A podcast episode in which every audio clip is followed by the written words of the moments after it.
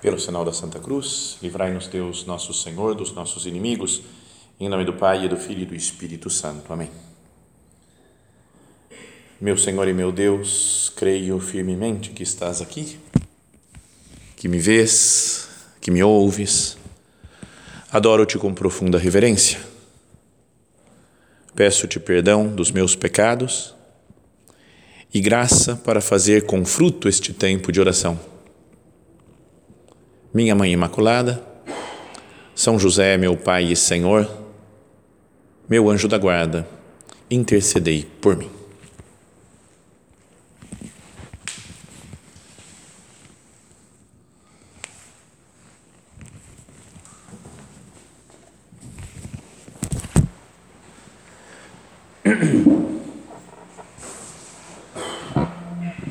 Nós chegamos na nossa última meditação desse ano. De fato, né, daqui a pouco mais de 24 horas termina esse ano de 2023.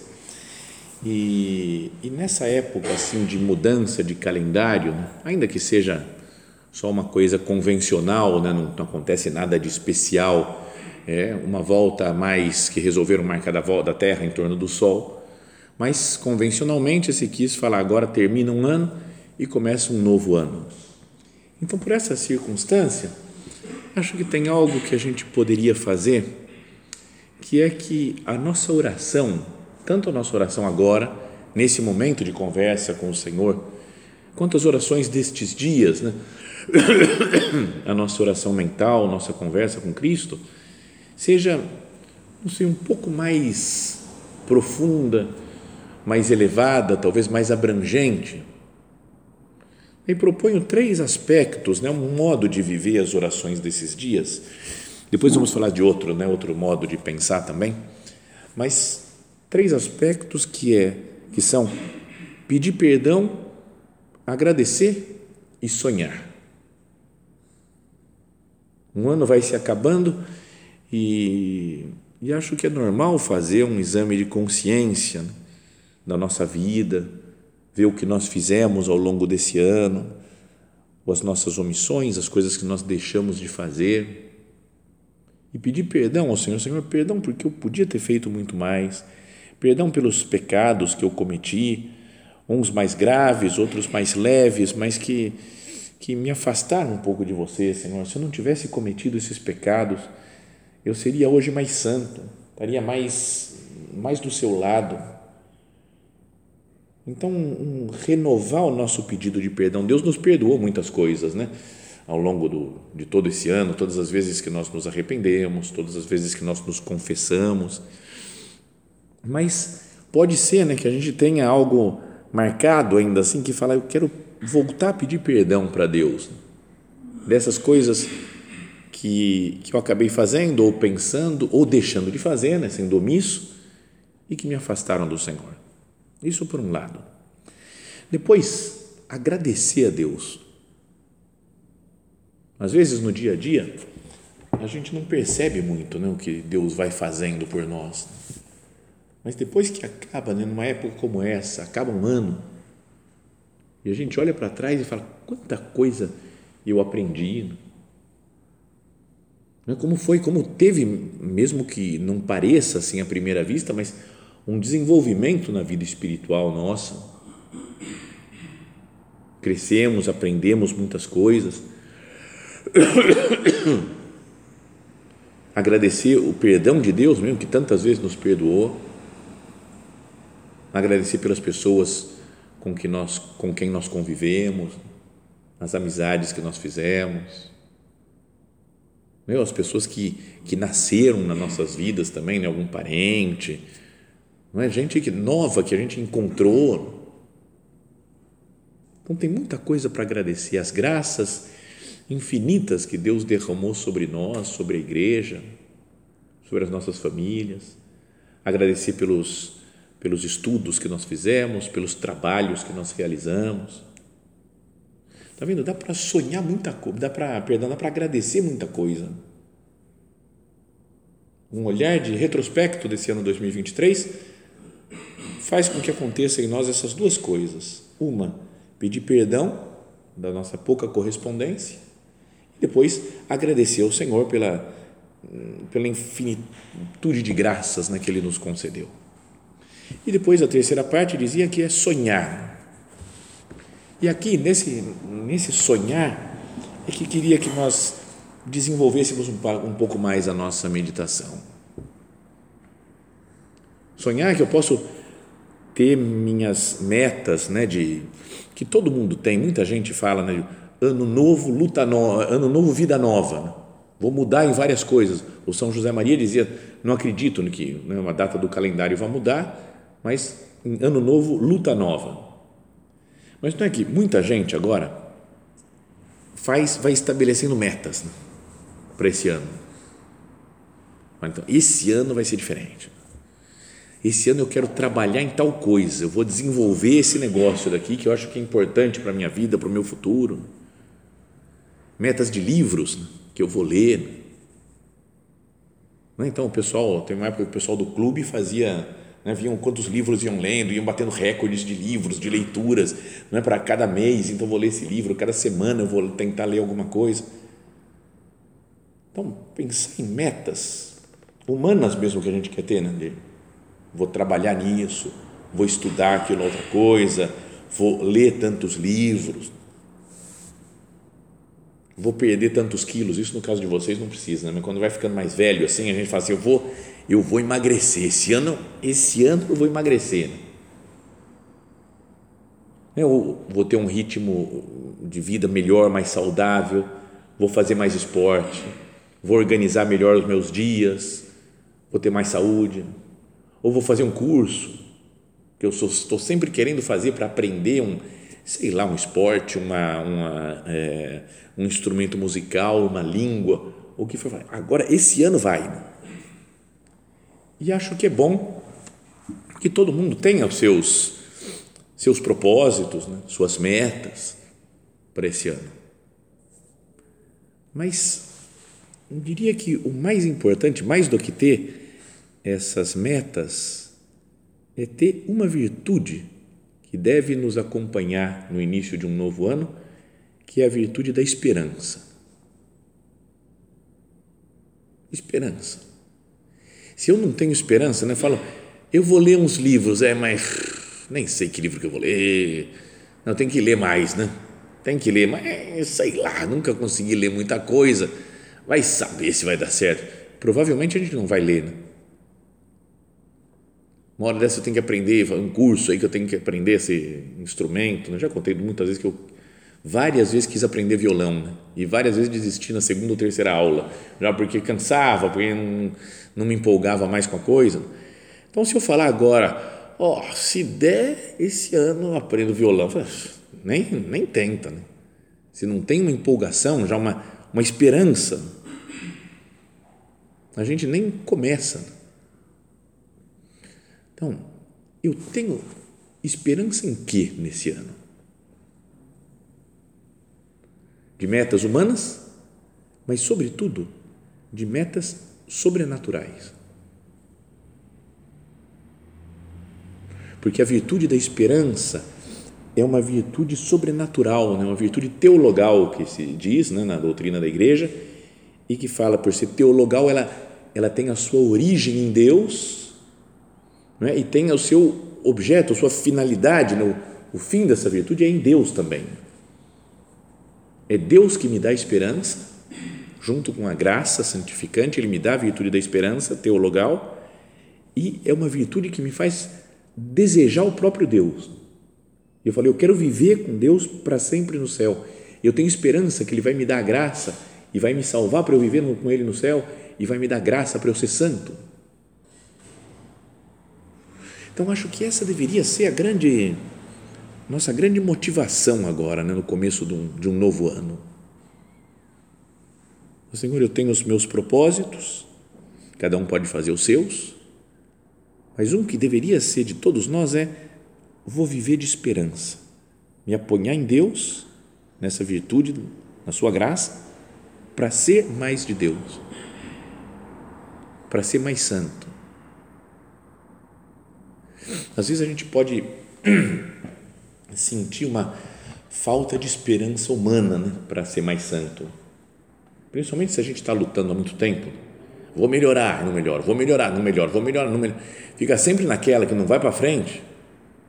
Chega uma hora que eu falo, ah, não dá mais, esse negócio de ser santo é, é uma ilusão, não vai para frente, não vou conseguir ser santo. Então, e aí é uma descoberta, talvez, de pensar que com as minhas forças não vou para frente mesmo. Mas com a força de Deus, com a graça de Deus, então sim, fala, Senhor, é possível com a sua graça. Então, é essa esperança que gostaria que nós renovássemos agora, nos abríssemos agora para essa esperança de santidade não com, por nós, pelas nossas forças, mas pela graça de Deus. Para isso, queria que nós considerássemos uma, uma passagem da carta de São Paulo aos Filipenses, que está lá no capítulo 3 dessa carta. Seria uma carta muito bonita que tem frases muito conhecidas de São Paulo a gente não sabe que está nessa carta, mas lá tem uma coletânea de frases famosas quase de São Paulo. E nesse capítulo terceiro, ele diz ainda: tudo eu considero perda pela excelência do conhecimento de Cristo Jesus, meu Senhor. Fala, todo o resto, meu esforço para outras coisas, é tudo perda. O único que eu quero é ser santo. O único que eu, eu quero é conhecer Cristo Jesus, meu Senhor. Por ele eu perdi tudo e tenho tudo como esterco para ganhar Cristo. Fala, tudo é lixo, esterco. Se eu estou focado em Cristo, o resto não me importa. Por ele perdi tudo e tudo tenho como esterco para ganhar a Cristo e ser achado nele. Não tendo a justiça da lei, não a justiça que eu consigo a santidade pelas minhas forças, porque eu cumpro todas as regras, mas a justiça que vem de Deus, apoiada na fé. Está vendo? São Paulo é como se ele falasse: o que eu desejo mesmo é me encontrar com Cristo, né? é crescer no conhecimento de Cristo, o resto é bobagem, é perda de tempo. E isso não apoiado na justiça da lei, ou seja, no meu modo de praticar a justiça apoiado nas regras, né, na, na lei, mas a justiça que vem de Deus apoiada na fé. Para conhecê-lo, conhecer o poder da sua ressurreição e a participação nos seus sofrimentos, conformando-me com ele na sua morte, para ver se alcanço a ressurreição dentre os mortos. Pensa como, como isso é bonito, né? De São Paulo falando, eu, eu olho para Cristo, eu quero me, me identificar com Ele, quero viver a vida de Cristo, não apoiado nas minhas forças, mas na graça de Deus, para morrer e ressuscitar com Ele. Conformando-me com Ele na Sua morte, para ver se alcanço a ressurreição de entre os mortos. E aqui olha só como ele fala que ele pretende fazer isso. E acho que é uma coisa boa para a gente pensar agora, estamos começando um novo ano. Como que eu pretendo imitar São Paulo nessa ideia de me encontrar com Cristo? De encontrar-me com Cristo, me fazer, me conformar com a sua morte para chegar na sua ressurreição. Ele fala, não que eu já tenha alcançado, ou que eu já seja perfeito, mas vou prosseguindo para ver se eu alcanço. Pois que também eu já fui alcançado por Cristo Jesus. Então ele fala: eu quero alcançar Cristo. Não cheguei lá ainda, mas Ele já me alcançou, Ele me pegou e está me puxando para Ele. É um desejo, sabe? Uma pessoa que fala: Deus me cativou, né? Deus veio até mim, morreu por mim, deu sua vida por mim, me dá graça, então Ele está me puxando para ser como Ele. Não que eu tenha alcançado, né, ou que já seja perfeito, mas vou prosseguindo para ver se eu alcanço. Irmãos, eu não julgo que eu mesmo o tenha alcançado, mas uma coisa faço, esquecendo-me do que fica para trás e avançando para o que está diante, prossigo para o alvo, para o prêmio da vocação do alto que vem de Deus em Cristo Jesus. São conhecidas essas palavras aqui né, de São Paulo. Então ele fala: o meu objetivo é chegar lá, é ser Cristo, é morrer com Ele para ressuscitar com Ele. Não que eu tenha alcançado, mas Ele já me pegou.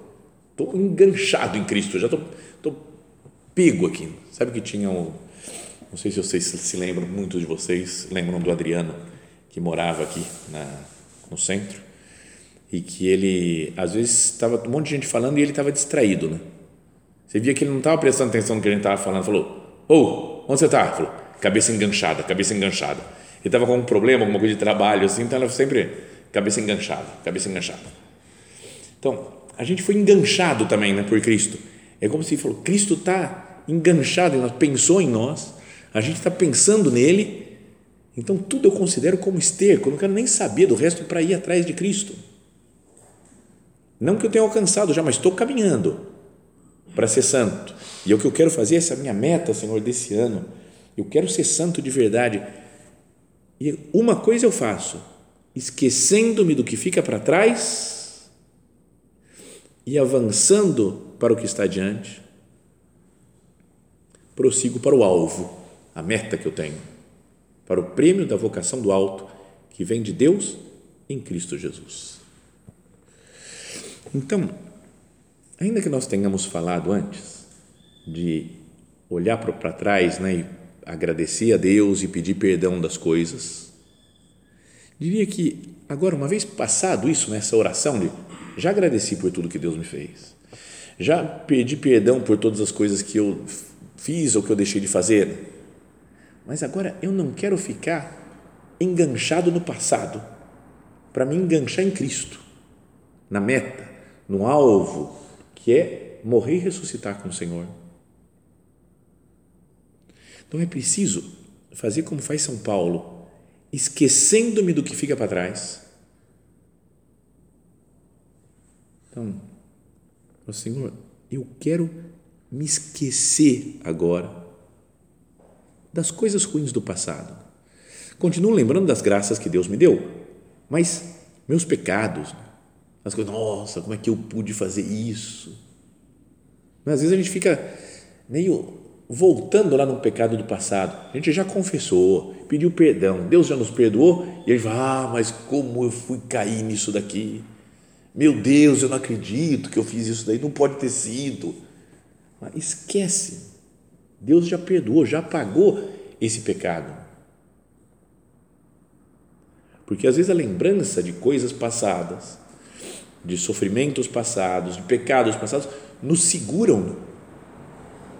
Eu não posso ir a Cristo porque estou enganchado, cabeça enganchada numa coisa do passado. Não vou ficar enganchado no passado nos meus méritos também, nas coisas boas que eu fiz. Ele fala, oh, mas já fiz muito, hein? Nossa, agora eu não estou fazendo nada, agora estou mais largado. Mas, nossa, já teve épocas de super santidade na minha vida. Esquece o passado. A vida é agora. La vita è adesso. Tinha uma música na canção do é Claudio Baglioni, um italiano que canta La vita è adesso. A vida é agora não importa muito o passado. São Paulo fala, esquecendo-me do que fica para trás, dos meus pecados, dos meus méritos, das coisas que eu já consegui fazer por Deus, das coisas que eu sofri, das coisas difíceis. Tem gente que gosta de ficar lembrando das coisas difíceis que já fez. Foi duro, viu? Você não sabe como, cara, aquela doença que eu tive pelo amor de Deus, aquilo sim é que. E fico lembrando da, do passado. Quanto mais velho, mais passado a gente tem, mais coisas a gente pode ficar enganchado no passado. Você não sabe como eu sofri na mão daquela pessoa. É um cara que trabalhava numa empresa, nossa, aquele chefe, pelo amor de Deus, comi o pão que o diabo amassou é, é, já faz 10 anos que parei de trabalhar, né? mas, é, e gosto de lembrar né, do sofrimento passado, ofensas que outras pessoas me fizeram. Não, tá bom, já perdoei, mas não esqueço aquele negócio. E dá uma chance e a pessoa volta a contar. Você não sabe como foi difícil, como eu sofri. Olha o que o cara me fez. Deixa eu te contar, para você entender o que eu passei. Esquece. Deixa as coisas, mesmo que, que a pessoa não tenha nem pedido perdão, nem tenha se acertado. Não vou ficar guardando pesos mortos do passado. Não é todos pensar os meus pecados, os pecados que outros fizeram contra mim, as coisas difíceis da vida, as chateações, ou meus méritos.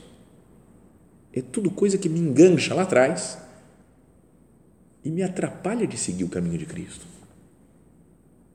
Irmãos, eu não julgo que eu mesmo tenha alcançado, mas uma coisa eu faço, esquecendo-me do que fica para trás.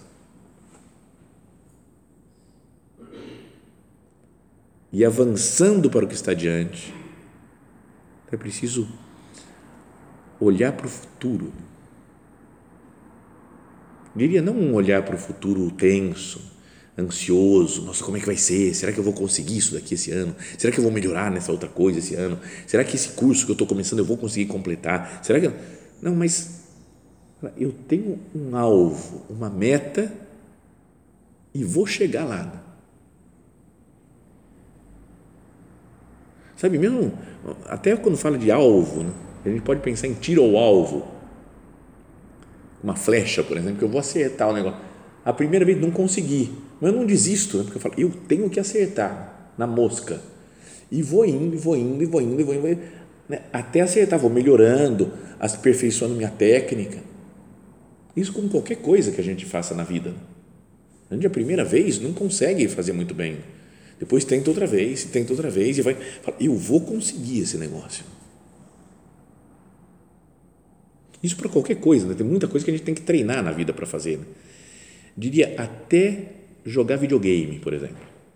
Quando pega um jogo novo de videogame, a gente em geral apanha, né? não, não vai muito bem na primeira vez. Joga outra vez, joga outra vez, até que a gente vicia e consegue fazer coisas inacreditáveis que a gente não era capaz antes. Graças a Deus eu consegui não me viciar, é uma, é uma vitória. Tipo, a, a, a, sabe os alcoólatras anônimos lá? Que você fala assim, então já faz tanto tempo que eu não me drogo, não faço assim então, já faz tanto tempo que eu não me vicio no jogo de um FIFA, por exemplo. Cara, eu, na minha época, eu sou meio antigo, né? na minha época era um joystick que tinha para jogar esses joguinhos assim, né? Atari, coisa pré-histórica praticamente, né? um joystick com um botão. Aí, dos meus sobrinhos, eu peguei para jogar com eles e tem oito botões e depois mais dois ou três, um em cima e embaixo. Aquele controlezinho, eu não sei, eu não sei como fazer e aí o pessoal fala, não, para você dar um drible, você aperta o, sei lá, o quadrado, não o triângulo, agora o círculo. E um fala, vai tio, aperta o quadrado. Não, não, o triângulo. Eu falei, eu não sei onde estão essas coisas. Tem que olhar para o controle para ver, achar onde é que estão as figurinhas e depois... E eu, eu perdi tudo, sempre perdi tudo nesses jogos. Né? Então, mas eu falei, é um jogo legal, que se eu começar a treinar, eu vou acertar vou fazer naturalmente aqueles movimentos, vou ficar bom, mas vou me viciar. Então, parei falei, não, deixa, deixa, que senão vai, vai, eu vou gastar muito tempo, muito tempo da vida. Mas sabe, se tem uma meta, você vai treinando, você melhora mesmo. Cada um de vocês pode pensar no que for, no jogo que quiser, numa coisa que, que for, no instrumento musical que quiser, em qualquer técnica. Então, para não é que a, a, a, luta pela santidade seja a mesma coisa, mas algo disso tem. São Paulo fala: eu olho para a meta, esquecendo-me do que fica para trás e avançando para o que está adiante, prossigo para o alvo. E parece que no original aqui ele fala: olho fixamente para o alvo. Não vou me deixar desviar. Ah, não, tem essa outra coisa. Ah, desistir dessa meta, desistir de alcançar o alvo, olhar fixamente. Se eu não tenho alvo, se eu não tenho meta, imagina, não tem meta nenhuma na vida, a vida fica totalmente sem sentido. Literalmente, até o um negócio de vetores, lembra? Vocês estão aprendendo vetores, né? tem módulo, direção e sentido. Graças a Deus, obrigado, Senhor, porque eu não tenho que estudar mais essas coisas daí.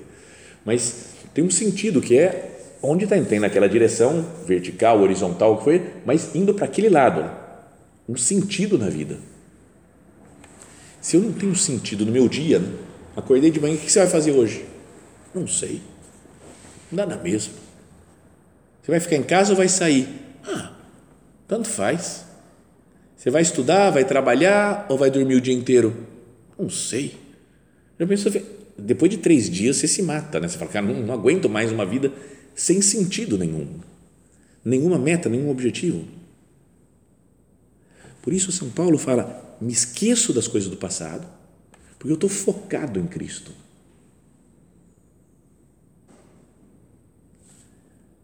Não mudar o foco. É Cristo que eu quero, é a santidade que eu busco. Então, será que não seria bom nós termos isso, né?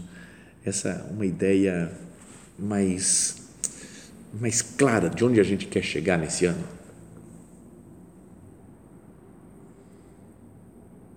E digo, nesse aspecto de, de santidade, de vida interior, de apostolado, para onde Deus me chama?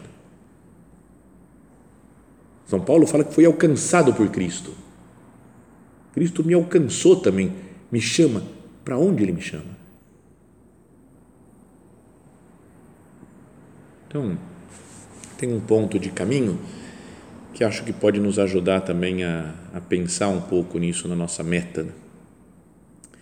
que é o número 279 nosso padre, não São José Maria, fala assim: as pessoas geralmente têm uma visão plana, pegada à terra, de duas dimensões.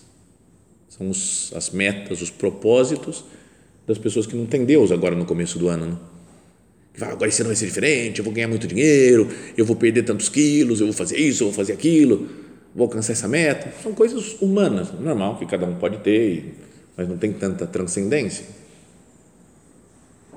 E aí continua. Né? As pessoas têm uma visão plana, pegada à terra de duas dimensões. Quando a tua vida for sobrenatural, obterás a terceira dimensão, a altura, e com ela o relevo, o peso e o volume. Que a gente tem essa terceira dimensão, né? uma vida sobrenatural. Se alguém me perguntasse o que você sonha para esse ano 2024 que está começando, que não sejam só metas humanas, que posso ter, volto a dizer, posso ter minhas metas humanas, mas falar para a pessoa, eu almejo a santidade, eu quero me encontrar com Cristo, quero, é, como fala aqui São Paulo, não é que conformar-me com Ele na sua morte, para ver se alcanço a ressurreição dentre os mortos. E para isso, sabe o que eu vou fazer? esquecendo-me do passado, do que fica para trás e avançando para o que está adiante, prossigo para o alvo, para o prêmio da vocação do alto que vem de Deus em Cristo Jesus. E assim seria uma maneira muito boa, muito interessante, né? De começarmos um novo ano. Terminamos esse, falei antes pedindo perdão, agradecendo mas também esquecendo do que fica para trás e sonhando com virtude da esperança para as coisas que vão começar agora. E pedimos a Nossa Senhora, ela sempre quando nós terminamos né, alguma atividade aqui no centro, né, a gente fala Santa Maria, esperança nossa. Série da sabedoria, rogai por nós. Santa Maria, esperança nossa. Ela é a nossa esperança. Se a gente está meio fraquinho de esperança, achando que não vai dar, dirijamos-nos a Maria Santíssima, nossa mãe, a minha mãe, você que é minha esperança, me enche dessa sua esperança santa, para que eu seja encontrado por Cristo e me encontre com Ele e possa participar da sua vida, da sua morte e da sua ressurreição. E nisso está a santidade.